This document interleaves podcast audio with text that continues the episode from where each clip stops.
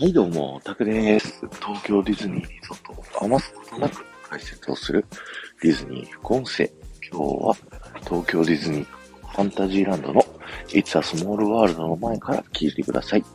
今日はですね、ちょっと奥さんの実家にいて、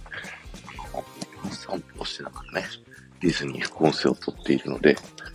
いつもより声が腫れてないけど皆さん聞こえてますでしょうか？すいません。というのもね、あの、今日友達の結婚式にありまして、あの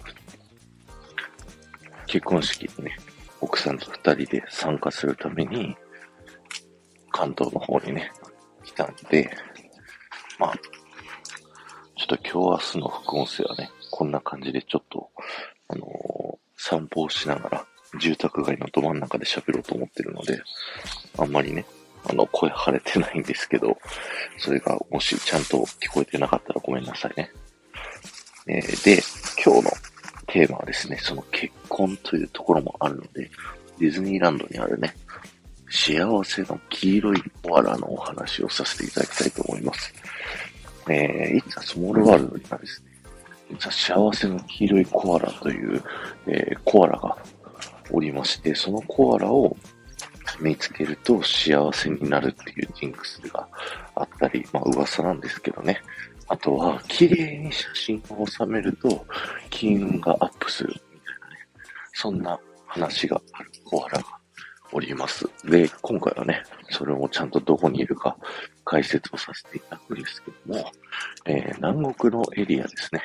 あの、肌がね、ちょっと黒めの男の子たちが上半身裸でですね、どんどこやっている、あのエリアになります。あのー、このディズニー副音声のね、最初初期の初期でやらせていただいた黒柳徹子さんね、あの、このエリアにいるんですけど、ちょうど黒柳徹子さんとですね、反対側ぐらい、あの、黒柳徹子さんはボートにね、向かって右側、えー、進行方向から右側にいたんですけど、その反対のね、左側にですね、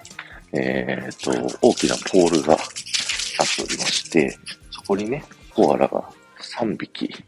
おります。で、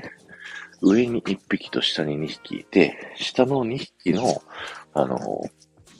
親子でね、あの、親のコアラの背中にもう1匹ね、ココアラがくっついてるみたいな、